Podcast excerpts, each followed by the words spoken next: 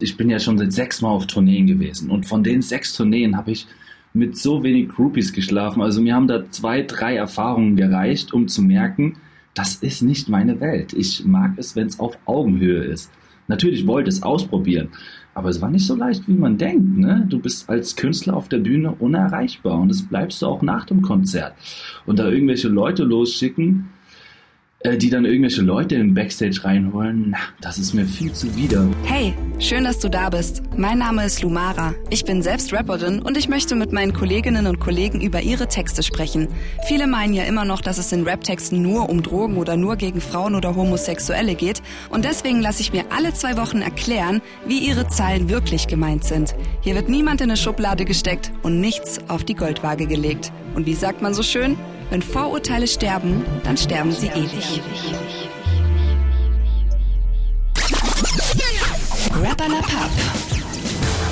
Heute mit Green über Umweltschutz, Sandwichkinder und Groupie-Sex und ich bin sehr gespannt, was bei Green aktuell los ist. Wir haben uns nämlich schon seit seiner letzten Tour nicht mehr gesehen. Das ist jetzt zwei Jahre her. Kleiner Insider, Green und ich, wir kennen uns schon ein bisschen länger und äh, letztens habe ich auch noch ein Foto entdeckt von uns beiden, als Green auf meiner Tour Support gespielt hat und ein paar Jahre später hat er dann im Täubchenteil vor 2000 Menschen gerockt und ich war sein Support.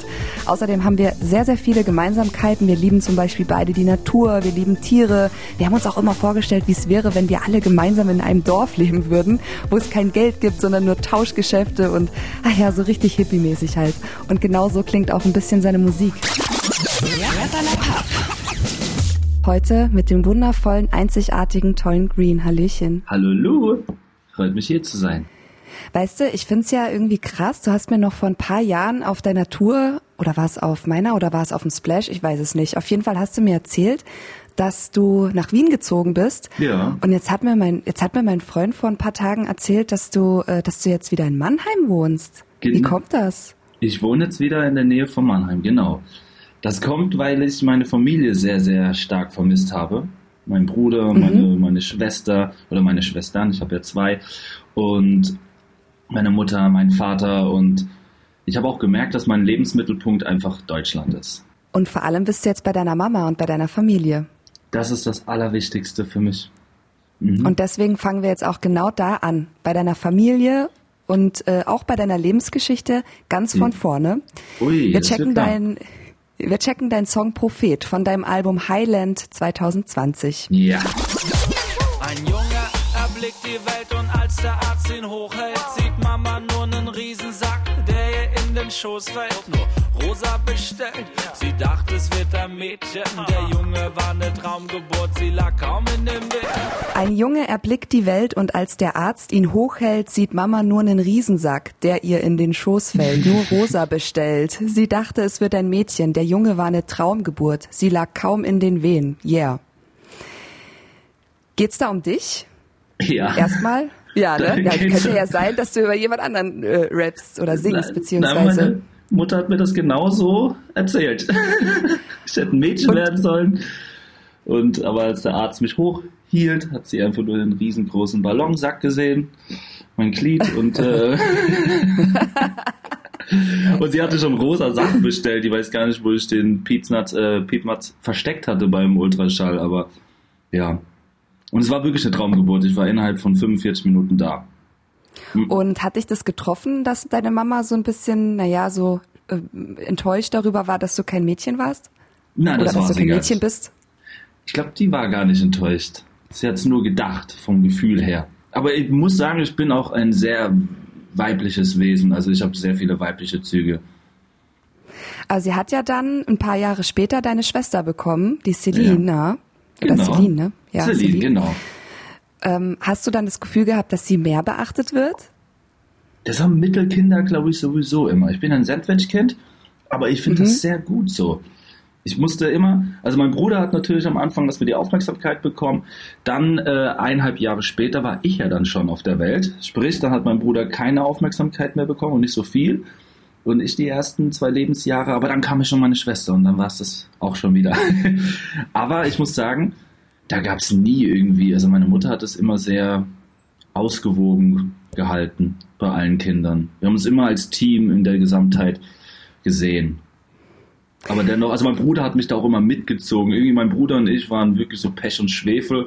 Auch wenn mein Bruder mich sehr, sehr viel geärgert hat. So mit seinem besten Kumpel zusammen. Wir waren so ein Dreier gespannt und die beiden sind dann immer, ich war dann sechs zum Beispiel, die beiden waren sieben und acht. Und dann sind die immer von mir abgehauen, haben sich versteckt, haben mich immer geärgert, die haben mich richtig gemobbt. Aber es hat mich hart gemacht fürs Leben, dass mich nichts mehr so schnell fertig machen kann. Und dass ich nicht die ganze Aufmerksamkeit bekommen habe, dass ich das so ein bisschen, das, das hat mich sehr äh, zum Positiven irgendwie geprägt. Ja, ich habe ja auch zwei, drei ältere Geschwister. Ich war die kleinste und bei mir war das auch so. Also ich wurde auch immer gemobbt. Und wenn meine, meine, meine Schwester zum Beispiel ist sieben Jahre älter und wenn die dann irgendwie in die Disco gegangen ist, dann bin ich immer an ihrem Rockzipfel gestanden und wollte auch mit in die Disco und sie sagt, nein, du bist noch zu jung, du bist klein. Oh Mann. ja, äh, deine Familie ist ja auch voll krass kreativ, ne? Ihr seid alle irgendwie künstlerisch irgendwie am Start, ne? Äh, zumindest meine Omi und meine Mutter. Obwohl mein Bruder auch ein krasses Talent hat zum Zeichnen, aber er hat auch ein krasses Talent zum, zur Musik, aber er hat nie was draus gemacht. Mein Bruder hat da irgendwie seine Talente ähm, irgendwie, ja, nicht wirklich beachtet. Aber doch, wir sind schon eher eine kreative Familie, zumindest mütterlicherseits. Deine Mama ist bestimmt auch voll stolz, ne? Ja, das auf jeden Fall. Ein Hoch auf die Mamas. Ja. Wollen wir jetzt ein bisschen deeper werden? Noch ein bisschen deeper? Gerne. Hast du Lust? Ja, immer. Dann kommen wir jetzt zu deiner Kindheit und switchen zu deinem Song Acht Jahre von deinem Album Smaragd aus dem Jahr 2019. Ich kam Mama auf mich zu und meinte, mein Schatz, ich lieb Papa nicht mehr, aber mach dir keine Sorgen Papa geht's gut. Ich fing an zu weinen, ach lang ist es her, keine Kohle zur Hand und wir zogen aufs Land mit Bruder, Schwester, Mom, wohnte ich zusammen. Ich war acht Jahre alt, da kam Mama auf mich zu und meinte, mein Schatz, ich lieb Papa nicht mehr, aber mach dir keine Sorgen, Papa geht's gut. Ich fing an zu weinen, ach lang ist es her, keine Kohle zur Hand und wir zogen aufs Land mit Bruder, Schwester, Mom, wohnte ich zusammen. Yeah. Ja. Wie war das für dich so mit acht Jahren? Hattest du da überhaupt die Chance, ähm, das so zu verstehen, was da gerade abgeht? Ähm, ja, also ich weiß noch genau, wie meine Mutter zu mir kam. Ich war im Wohnzimmer gestanden und, ups, Handy aus, war im Wohnzimmer gestanden und da sagte meine Mutter genau diese Worte. So, Mama und Papa sind nicht mehr zusammen, ich liebe Papa nicht mehr. Also so hat sie formuliert, sie liebt Papa nicht mehr. Und dann weiß ich noch, oh, ist das, das war so schlimm. Ich weiß so genau, wie die Situation war. Das ist halt, bin so ein tiefes Loch reingefallen und habe erstmal richtig angefangen zu weinen. Und es war sehr schmerzhaft am Anfang, aber ich bin schon immer irgendwie so ein Stehaufmännchen. So, sobald ich am nächsten Tag irgendwie aufwache, geht es mir wieder gut. Also ich akzeptiere einfach Dinge, die nicht änderbar sind und das von klein auf schon. Vielleicht, ich habe halt auch als Kind schon oft ein Nein gehört und ein Nein akzeptieren müssen. Ich finde das sehr wichtig, dass man Kindern ein Nein beibringt. Und dass sie danach trotzdem glücklich ja. sind, auch wenn sie ein Nein gehört haben. Hör auf zu weinen, Mann. Und da hat meine Mutter einfach gute Arbeit geleistet und ich wusste, ich kann es eh nicht mehr ändern, wenn meine Mama meinen Papa nicht mehr liebt. Das habe ich schon verstanden als Kind, dass das dann nicht mehr geht. Und es ist eine blöde Situation, aber ich werde damit fertig. Also ich sehe sowas, habe das immer als Challenge gesehen, schon als kleiner Stinker. So, es hätte ja eh nichts ändern können. ja. Aber hast du, hast du deinen Papa dann noch weiter gesehen? Also hab, haben die das dann so geregelt mhm. äh, mit diesem alle zwei Wochen oder hat deine Mama dafür gesorgt, dass, dass da die Verbindung nicht äh, abbricht? Oder war es dann erstmal Funkstille? Ja, das war schon eine turbulente Zeit, muss ich sagen, weil meine Mutter und mein Vater hatten ja ein gemeinsames Haus mit uns Kids und mein Vater hat dann relativ schnell, obwohl meine Mutter sich getrennt hat, hat relativ schnell wieder eine Freundin gehabt und meine Mutter relativ schnell einen Freund. Und dann wollte mein Vater irgendwie, ähm, dass wir, also meine Mutter wollte unbedingt, dass wir Kinder in dem Haus leben, mit ihr zusammen. Mhm. Aber das wollte mein Vater irgendwie nicht. Also da gab es schon einen kleinen Krieg zwischen den beiden. Und dann kam es irgendwie dazu, dass äh, wir, dass die beide das Haus verkauft haben. So, bevor, wenn ich es nicht mhm. krieg, dann kriegst du es auch nicht auf gute. Also, das war irgendwie bescheuert, muss ich sagen. Ich weiß nicht, was die damals getrieben haben. Ach, Green, I love it. Aber jetzt wird's ein bisschen, jetzt wird's ein bisschen chilliger okay. und es wird wirklich chillig, denn jetzt kommen wir zu deiner Jugend, die sehr gechillt war. Mhm. Meine Jugend äh, von deiner I, von deiner Frei-EP 2016. Ja. Jeden Tag im Freien, draußen mit der Clique, auf dem Dorf war nichts los. Außer man kiffte, meine ganze Jugend gleichzustellen mit Gammeltagen. Schule aus, erstmal die Suche nach dem Ganja starten. Wollten eigentlich nur das eine, wir Rammelhasen. Doch auf dem Dorf sind Mädels eben Mangelware. Jeden Tag im Freien, draußen mit der Clique, auf dem Dorf war nichts los, außer man kiffte. Meine ganze Jugend gleichzustellen mit Gammeltagen. Schule aus, erstmal die Suche nach dem Ganja starten. Wollten eigentlich nur das eine, wir Ähm, oh, wollten eigentlich nur das eine. Mädels, irgendwas mit Mist, das ist schon so alter Track. Hilf mir auf die Spur. Okay, egal. Wollten eigentlich nur das eine, wir Rammelhasen, Ah. doch auf dem Dorf sind Mädels eben Mangelware. Mangelware. Genau. Ram Rammelhasen, du kleiner Versauter. Du Erzähl mal, wie war das damals? Oh Mann, ich habe ja das Dorfleben als Kind geliebt, über alles. Also ich bin ja dann mit neun aufs Dorf gezogen, aber dann halt mit 13, wenn dann die anderen Interessen kamen, nämlich Mädels. Das waren unsere Hauptinteressen, logischerweise als Jugendlicher. Und Na, so logisch ist es ja heutzutage nicht mehr, ne? Das muss man ja dazu sagen, ne? Es hätte ja auch ein Junge sein können. stimmt, natürlich. Oder auch Jungs. Das, da Ja. hätte ich dann auf jeden Fall genug Auswahl gehabt. Mist, Ja. warum bin ich nicht bi geworden? So eine Scheiße, Mann. Wie sie aussuchen könnte, würde ich, würde ich mir aussuchen, bisexuell zu sein.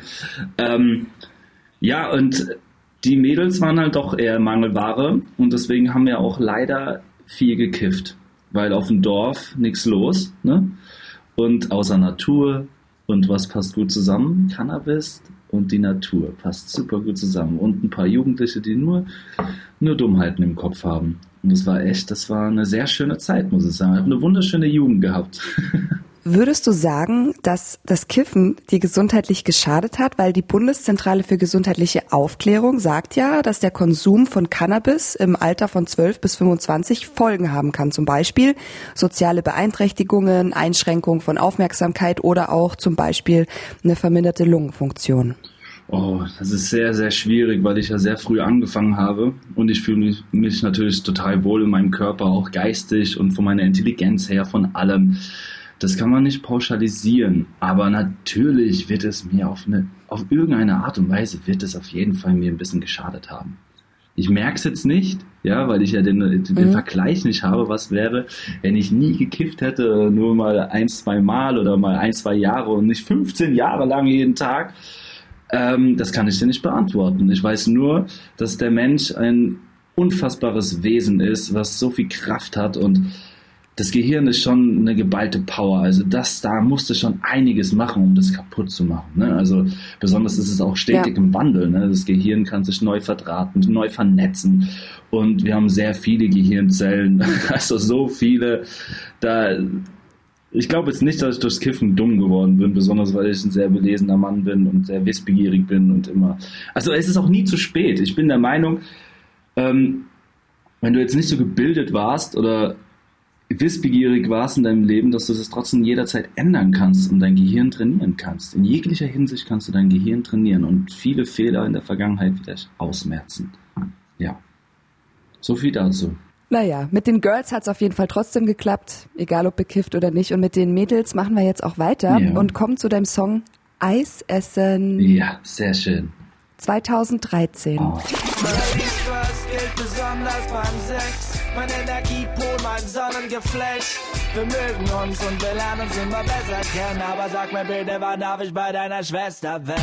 Ladies First gilt besonders beim Sex. Mein Energiepol, mein Sonnengeflecht. Wir mögen uns und wir lernen uns immer besser kennen. Aber sag mir bitte, wann darf ich bei deiner Schwester pennen? Das ist ja so ein bisschen so dieser lustige Sex-Rap oder wenn man das so nennt, Genau. den du so machst. Ähm, ist es nur Gelaber bei dir oder steckt da wirklich was dahinter? Mit der Schwester jetzt, oder? also mit der, also ich muss sagen, dass Beides. Also ich würde jetzt nicht behaupten, dass ich jemand bin, der es krachen lässt. Das auf keinen Fall. Also ich bin, ich weiß, ich hätte die Möglichkeit, wahrscheinlich jeden Tag eine andere Frau im Bett zu haben, aber ich bin nicht der Typ dafür. Ich bin zu viel, ähm, ich bin zu emotional. Ich weiß nicht, es klingt jetzt irgendwie komisch, wenn man, nein, es klingt nicht komisch, aber ich mag es eigentlich intim zu werden, wenn da auch eine gewisse Gefühle im Spiel sind. Also einfach mal so ein Quickie One-Night-Stand, äh, da muss dann schon auch irgendwie eine große Attraktivität dahinter stecken oder ein großes Interesse. Und deswegen, ich bin jetzt auf jeden Fall kein, kein Typ, der jetzt, wie gesagt, jede Woche eine andere hat. Im Gegenteil. Ich bin dann. Ich habe ja schon ich habe ja schon einige Rapper kennengelernt, ohne jetzt Namen zu nennen, ja. auch auf, auf, ihren, auf ihren Touren und Festivals und mhm. so und habe da schon so ein paar Sachen mitbekommen, so mit extra Bändchen oh. und wir gehen mal ins Backstage und so eine Sachen. Wie stehst denn du dazu? Weil du bist ja schon, also wenn du auf der Bühne bist, ich habe dich jetzt, wann war es, 2019 glaube ich, mhm. war ich auf deiner Tour, wo wir auch Support gespielt haben für dich. Ja. Ähm, da hast du dich ja dann nackig ausgezogen auf der Bühne und hast deinen Astralkörper gezeigt und die Mädels sind komplett ausgerastet vor der Bühne. Wie sieht's denn da so mit Groupies aus bei dir? Also ich muss sagen, ähm, klar habe ich es auch schon ausprobiert. Auch wenn ich, ich bin ja schon mhm. seit sechs Mal auf Tourneen gewesen und von den sechs Tourneen habe ich mit so wenig Groupies geschlafen. Also mir haben da zwei, drei Erfahrungen gereicht, um zu merken, das ist nicht meine Welt. Ich mag es, wenn es auf Augenhöhe ist. Natürlich wollte es ausprobieren, aber es war nicht so leicht, wie man denkt. Ne? Du bist als Künstler auf der Bühne unerreichbar und das bleibst du auch nach dem Konzert. Und da irgendwelche Leute losschicken, äh, die dann irgendwelche Leute in den Backstage reinholen, das ist mir viel zu wieder. Wen holen die da in den Backstage? Also bei mir hat, wie gesagt, das ist immer wieder bei dem Punkt, es muss immer auf Augenhöhe sein und ich muss wirklich starkes Interesse an dieser Frau haben. Also wirklich, ich muss mich schon so ein bisschen vergucken, dass ich dann irgendwie Lust habe, dass daraus mehr wird. Ich rede jetzt nicht von Beziehungen oder so, aber man muss sich vergucken. Das ist auf ein bisschen Fall, ja, nicht einfach nur den, den rein sexuellen Trieb, äh, wie manche Männer behaupten, Hauptsache Loch, da fange ich an zu kotzen, wenn ich sowas höre. Wie kann man nur so einen Scheiß labern? Da bin ich wahrscheinlich doch eher der Romantiker und habe dann äh, nach zwei, drei Groupie-Erfahrungen doch gemerkt, nope, nicht mein, nicht meine Welt, nein. Ich brauche eine Frau. Auf Augenhöhe ist das Zauberwort und das funktioniert bei einem Groupie nicht. Niemals. Die okay, aber du hast, du hast doch gerade gesagt, auf Augen, ähm, äh, genau, es funktioniert bei einem Groupie nicht. Ja. Aber was, ähm, wie siehst du das oder wie merkst du denn, dass es nicht auf Augenhöhe ist? Was machen denn die Groupies dann? Oder was machen dann deine Fans, das, wenn die mal bei dir in der Kiste landen? Man merkt es schon allein bei den Gesprächen, dass man einfach nicht auf Augenhöhe ist. Wie sie, wie sie einen angucken, komplett verliebt, so von unten nach oben und sagen zu, also egal was du sagst, das ist alles, du hypnotisierst die eigentlich schon fast, mit denen, wenn du mit denen redest. Die sind wie so ein Trance, die gucken dich an und das ist, nein, du merkst ja, ich liebe Gespräche und tiefgründige Gespräche und ich mag es nicht auch, wenn nur ich die ganze Zeit rede und von ihr dann gar nichts kommt und man merkt einfach die Schüchternheit und nein. Nein, ich, bin, äh, ich dachte ja immer so, als, als Anfang mit 18 mit Rap und da hat man natürlich dann, ich habe ja auch eine sexuelle Fantasie und bin ja auch nur ein sexuelles Wesen, was natürlich auch. Ach echt, erzähl mal.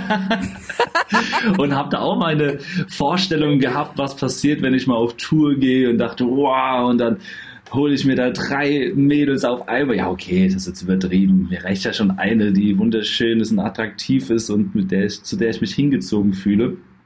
Aber dennoch hat man diese Gedanken gehabt. Aber das ist nie passiert auf Tour. Nie. Weil du halt, wie gesagt, unerreichbar bist auf der Bühne. Das ist, ich habe es dann irgendwie dann doch mal äh, hinbekommen, aber das, das, das hat dann auch eher was damit zu tun gehabt, dass man die Menschen auch irgendwie anders kennengelernt hat und eher auf ein Konzert eingeladen hat. Also es war jetzt, war jetzt nicht so wirklich, ich suche mir da eine aus dem Publikum raus und die kommt danach in den Backstage. Nein, das passiert nicht und das ist eigentlich auch unmöglich.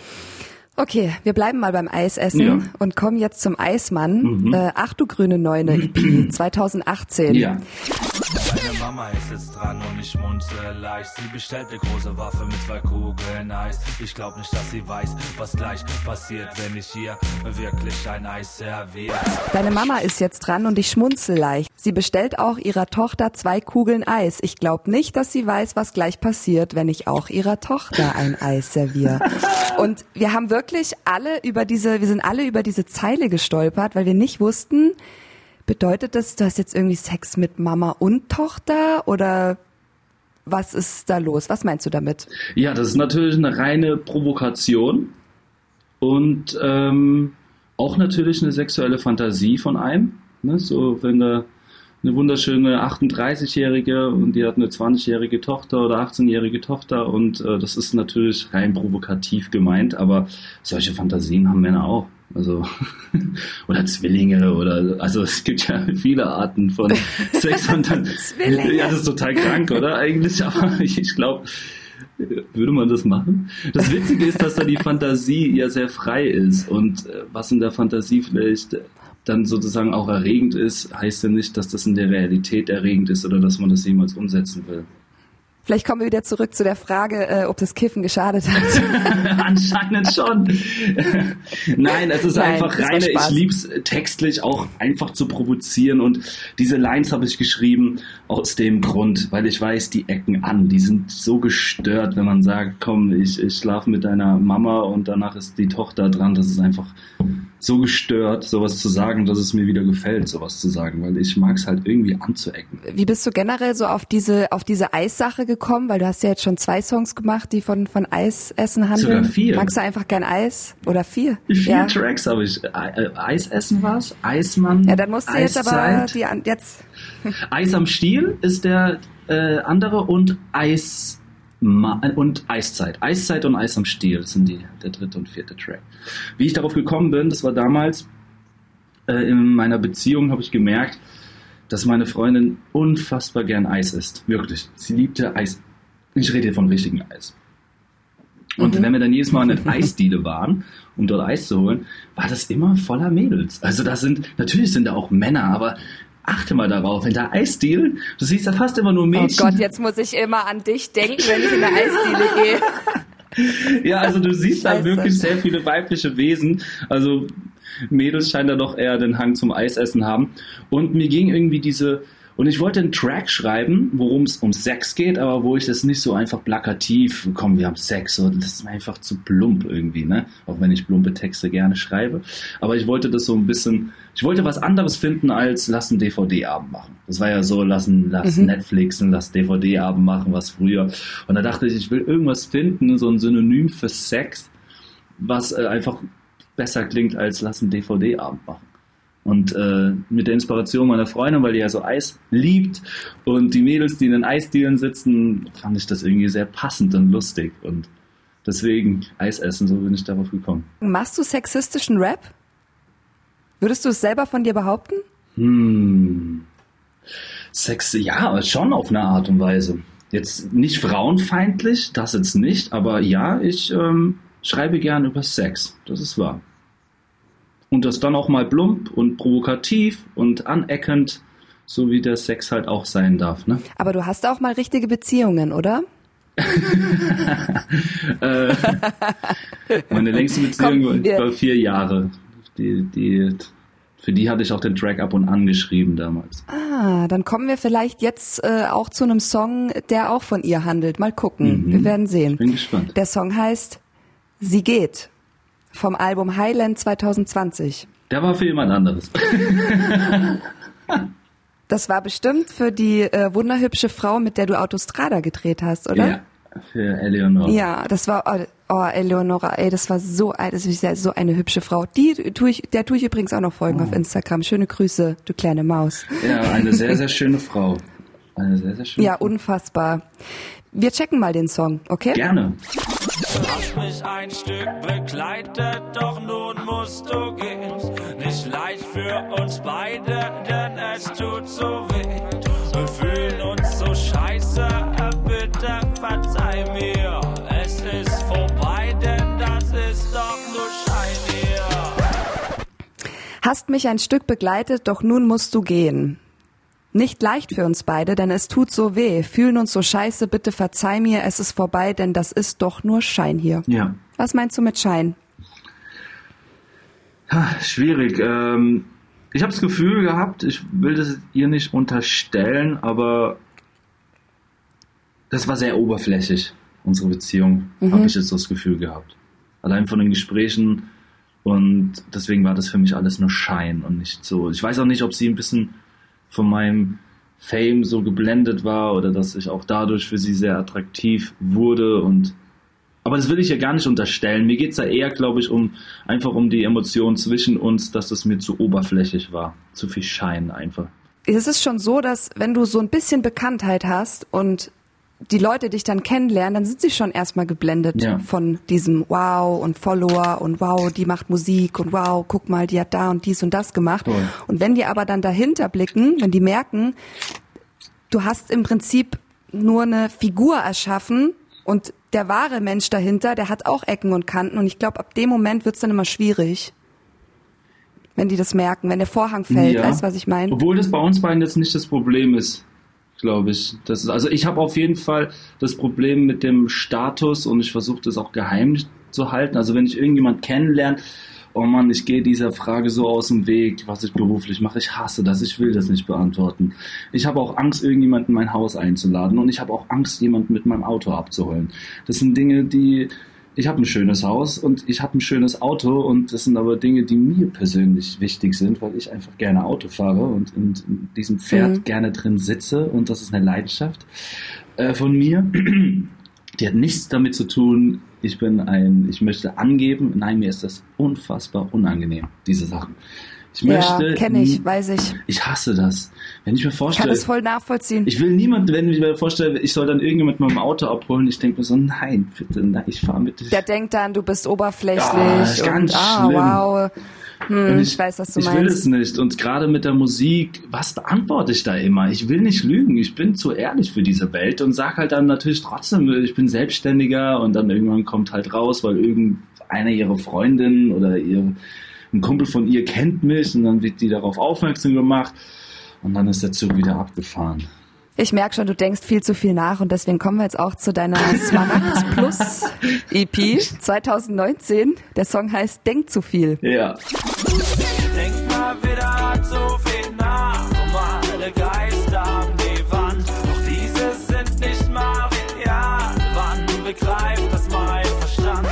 Denk mal wieder zu viel nach und male Geister an die Wand, doch diese sind nicht mal real. Wann begreift das mein Verstand? Ja. Und jetzt sind wir wieder beim Kiffen, weil denkst du, das kommt vielleicht auch davon, weil du zu viel kiffst, dieses zu viele Nachdenken, diese Gedank Gedankenspirale? Ich muss ja sagen, dass ähm, diesen Track, wenn ich sage, ich denke mal wieder zu viel nach, das ist kein Normalzustand bei mir. Das sind wirklich nur punktuelle Momente in meinem Leben. Und ja, teilweise habe ich die, wenn ich bekifft bin, teilweise habe ich die, wenn ich nicht bekifft bin. Aber die kommen sehr selten in meinem Leben vor. Und besonders, wenn ich dann einen Track darüber schreibe, über dieses Problem, wenn es vielleicht mal ein bisschen jetzt öfters aufkommt, das verschwindet dann. Also ich therapiere mich immer mit dem. Und deswegen Und wie holst du dich da, sorry, Mach weiter. ja, und das denkt zu viel nach, äh, gibt es jetzt schon viel weniger in meinem Leben. Also ich habe das super in den Griff bekommen, dieses zu viel Nachdenken. Wahrscheinlich auch durch die Meditation, oder? So aus Gedankenkarussell rausholen, Wolken beobachten und so. Hm? Voll, ich, bei mir hat es einfach wieder einiges getan. Also mein Schlüssel ist immer der Sport. Also Sport, ich bin, ich liebe Sport, Joggen durch den Wald ist für mich rein meditativ. Jetzt auch, wie gesagt, ich habe erst vor einer Woche angefangen zu meditieren. also so wirklich sich dann hinsetzen und wirklich mal so meditieren. Vorher war meditieren immer nur, ich äh, laufe durch den Wald und höre halt echt eine halbe Stunde nur auf das Vogelgezwitscher, was ja auch eine reine Meditation ist. Du sollst ja immer nur auf irgendwas achten. Ja, klar. Genau, der Geist kann Ja. dann so aus sich ausruhen. Mein lieber Green, wir kommen jetzt zur Rap-Schule. Das, da muss jeder durch, auch du natürlich. Ja, ich bin ready.